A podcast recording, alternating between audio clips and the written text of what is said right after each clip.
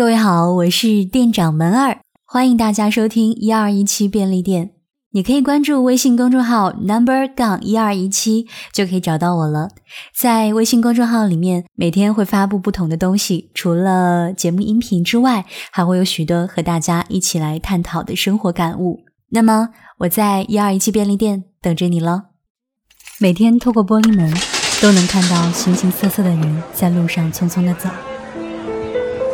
他们有些会来到我的店里挑选自己需要的东西。老板，这个怎么卖呀？偶尔问起他们挑选的目的，可能是一笑带过，或者变成了一次详谈。都是我所思考的问题，都是我最大的绊脚石。我的便利店一直开到凌晨两点，不同于其他的便利店，想要的许多东西都可以在这里找到。哇，好棒！居然有卖。有人问我为什么便利店要取名一二一七？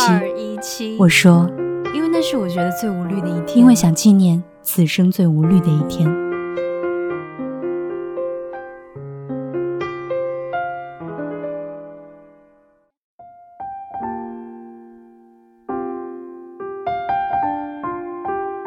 这个周末，小何什么都没有干，就窝在床上刷了最近想要刷的剧，当然，其中包括最近在朋友圈大火的韩国丧尸片《釜山行》。然而，今天我想跟你们聊的并不是《釜山行》，而是我一个星期刷个不停的美剧《夜班医生》。这大概是我最近几个月来刷的最痛快的美剧了。小何看剧的特点就是随手点开，能吸引住小何的目光的就会继续往下看。还有一个特点就是我喜欢节奏比较快的剧，《夜班医生》不仅仅满足了以上两点，还在后面给了我很多意外惊喜。通常我评判一部剧好不好看，我觉得带有很强的主观性。夜班医生是真的触动了我的心，因为它里面所展示出来的形形色色的人和各种各样的情感是那么真实。我不会从演员的演技和视觉效果来去评价一部剧，我更看重一部剧给我带来的感情冲击。夜班医生这部剧给我带来了很多感触。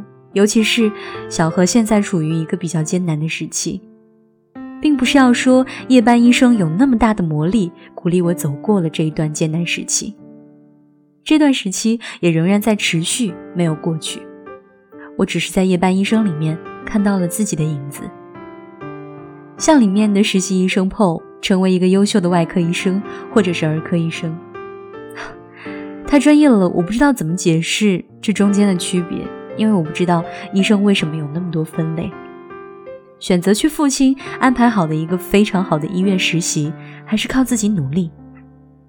每次看到 PO 纠结的神情，我就在想，这不就是自己吗？人生很长，我们总是要面临很多选择，哪怕我们还是小孩子，都要对自己的选择承担责任，自己去承受自己的选择带来的好坏影响。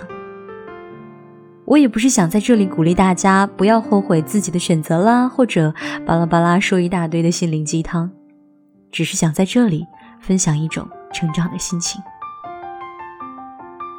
在里面最让我感动的不是 Jordan 和 TC 的爱情，而是 Rick 和 Drew 这两个 gay 的爱情。不知道后台的听众对同性恋持有什么看法？我想说的是真的。如果我们没有办法接受这种特别的爱情，不能给予祝福，也请不要攻击。我们永远没有办法知道同性恋要承认自己是同性恋，要把自己对爱人的爱公诸于世，这背后会经过多少的挣扎和痛苦。里面有一个桥段，就是 Rick 希望和 Drew 一起公布恋情，但是 Drew 犹豫了。让我觉得特别真实。其实真的长大了之后，我们才知道，爱情从来不是脑子发热、奋不顾身的。爱情会自私，会犹豫，会懦弱。最后想说的还是珍惜。其实我现在每天在外，只有自己才知道内心有多煎熬。我爱我家，可是因为个人真的觉得在家压力太大了，所以就在外头待着，并不是外面有多舒服。只是外面能让我暂时没有那种甜蜜的压力。或许有人会不理解，我们觉得很温馨的家，为什么有时候反而会成为我们精神上的压力？可是这是真实存在的。虽然我自己是这样的，但是还是想说没事，哪怕父母再唠叨，多给他们一个电话，教会他们发微信。你的朋友圈应该也有他们。看夜半医生的时候，真的会觉得生命的无力和渺小，那么一瞬间就是生离死别了。我觉得一个人再混，可是一定更要有自己珍惜的感情和人。国庆长假快来了，欢迎大家一起煲剧。两小无猜，相安无害，何必急着顾虑成灾？不痛快，有谁能等长大才恍然明白，那种颜色的爱才不奇怪。两小无猜，两小无奈。就连感慨也要安排对的时间去公开，有谁能等青春漂洋过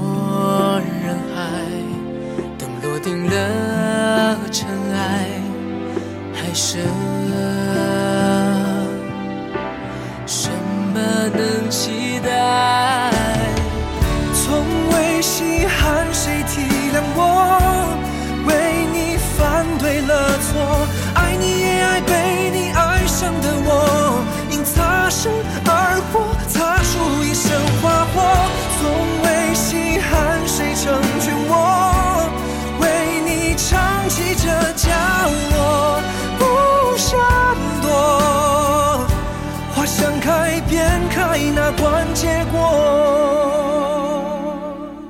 两小无猜，两小无害。去告白，模仿那句电影对白，多可爱。有谁能等岁月把我们掩埋？等天真的情怀一夜承受伤害。